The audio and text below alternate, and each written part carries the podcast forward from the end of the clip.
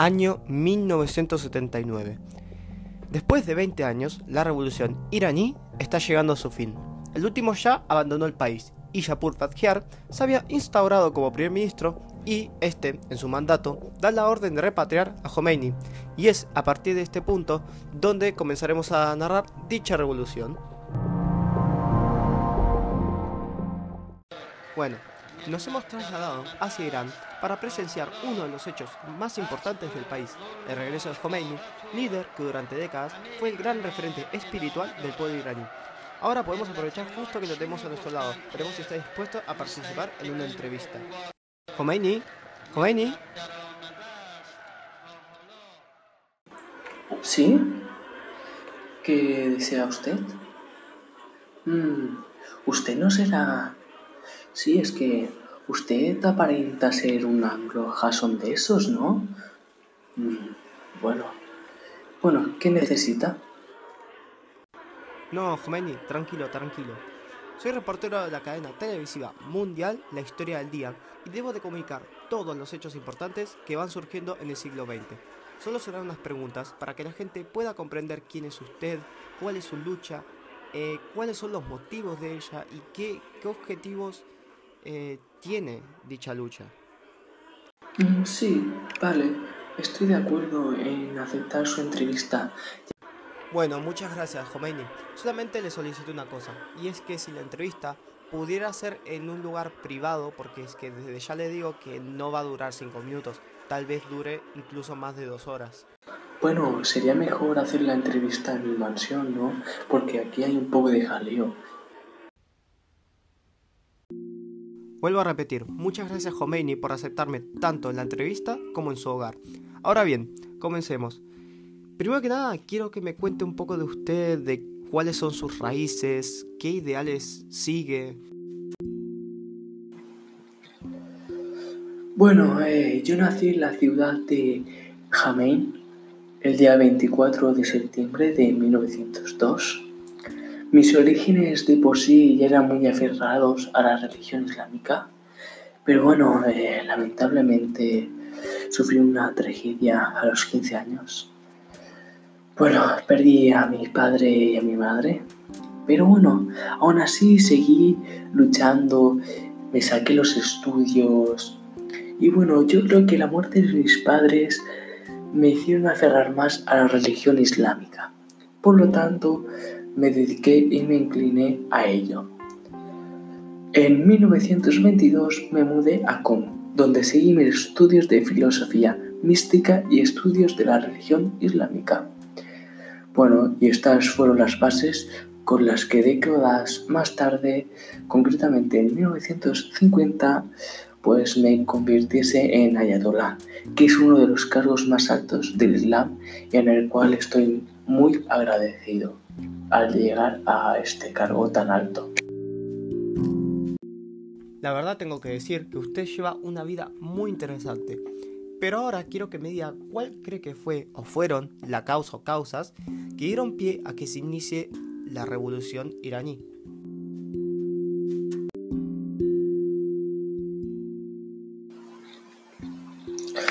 Bueno, eh, yo creo que uno de los motivos principales por el cual luchamos en esta revolución es por la no occidentalización.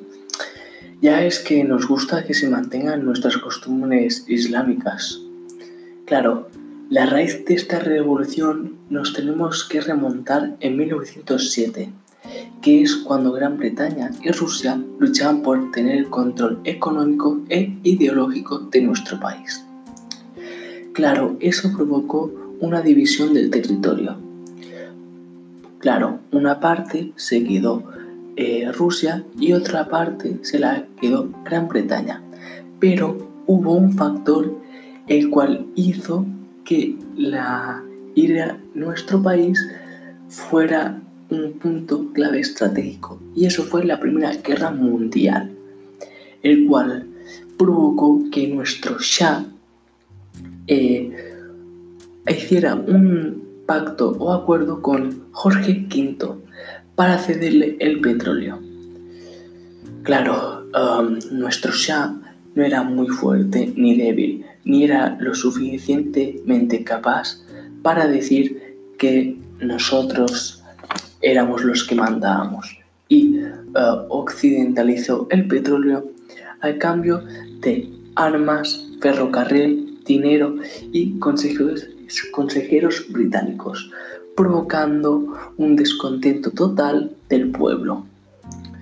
Claro, eso lo que provocó es que los islámicos tuviéramos un sentimiento patriota, ¿sabes? Nació un sentimiento monumental. Claro, esto también vino seguido de la Segunda Guerra Mundial, la cual todo se hizo mucho más una masa, una aglomeración de gente patriota que se hartó ya de la occidentalización provocando que hubiera huelgas textiles, ferroviarias y petroleras. Claro, eso fueron intentos de que el occidente no domine tanto. Pero ¿qué pasó? El gobierno actuó haciendo una represión total por parte del gobierno a los partidos políticos. Claro, eso llegó a que el país tuviera una pobreza una inflación y mucha escasez de materias primeras y comida, que el país estaba ya en las últimas. Claro, para salvarnos, lo que hizo nuestro Shah fue la nacionalización del petróleo. Claro, al nacionalizar el petróleo, Estados Unidos no lo prohibió, amenazándonos con una guerra.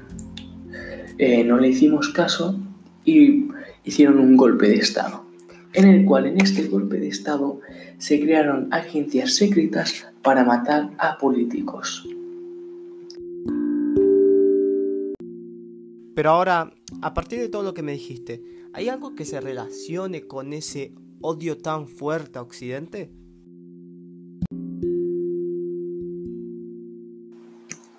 Efectivamente, eh, nuestro odio claramente comienza por todas las intervenciones que he mencionado en la pregunta anterior.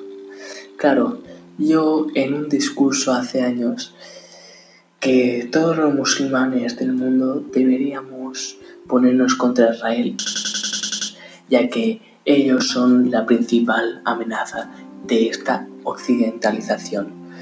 También hay que mencionar a y rusos, pero principalmente son Estados Unidos e Israel, ya que eh, son una gran potencia mundial unidos. Y al parecer eh, nos están todo el rato luchando y estando en contra de nosotros y de nuestras bases ideológicas.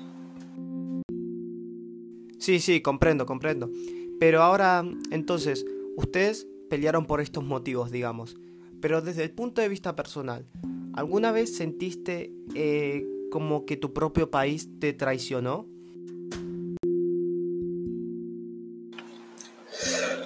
Bueno, sí. En varias ocasiones fue encarcelado. Por ejemplo, en 1963, por ponerme al Shah, que estaba en aquel entonces. Pero aún así, yo seguía incentivando al pueblo a que siga luchando, porque si nos Finalmente el occidentalismo nos iba a comer. Por ese motivo, desgraciadamente, fui exiliado el año siguiente. Pero de todos modos, cabe decir que no solo a mí me traicionaron, sino al pueblo, que también con la creación de la SAVAK, el servicio de inteligencia iraní, el cual capturaba y torturaba a los líderes de los partidos que tendencia izquierdas a ser de izquierdas y revolucionaria.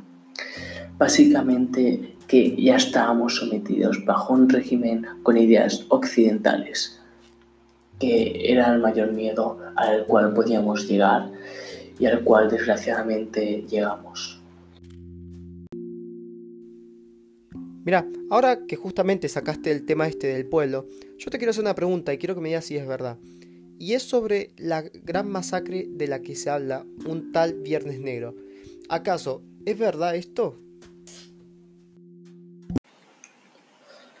Bueno, sí, la masacre del Viernes Negro desgraciadamente fue real, ya que, bueno, murieron 2.800 personas y, bueno, esto fue una causa que para aquel entonces en Irán se estaban haciendo pues muchas muchas huelgas eh, pacíficas, se tiene que decir, pero el Shah, como ya he dicho, en esta tragedia se le ocurrió la brillante idea de intervenir de una manera violenta.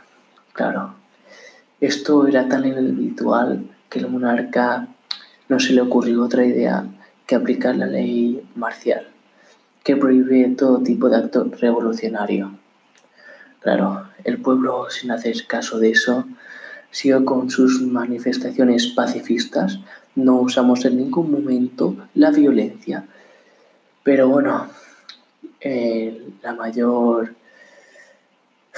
No sé cómo explicarlo porque fue una gran tragedia. Bueno, la mayor tragedia fue en Teherán. Claro, el Estado al ver esto, tanta aglomeración, de personas envió al ejército con todos sus equipos con la orden de atacar, de atacar y de matar. و من اون روز یکی از اون افراد بودم که بقول ما یک قطره بودیم از دریا The crowds found the route to Jarleh Square blocked by troops.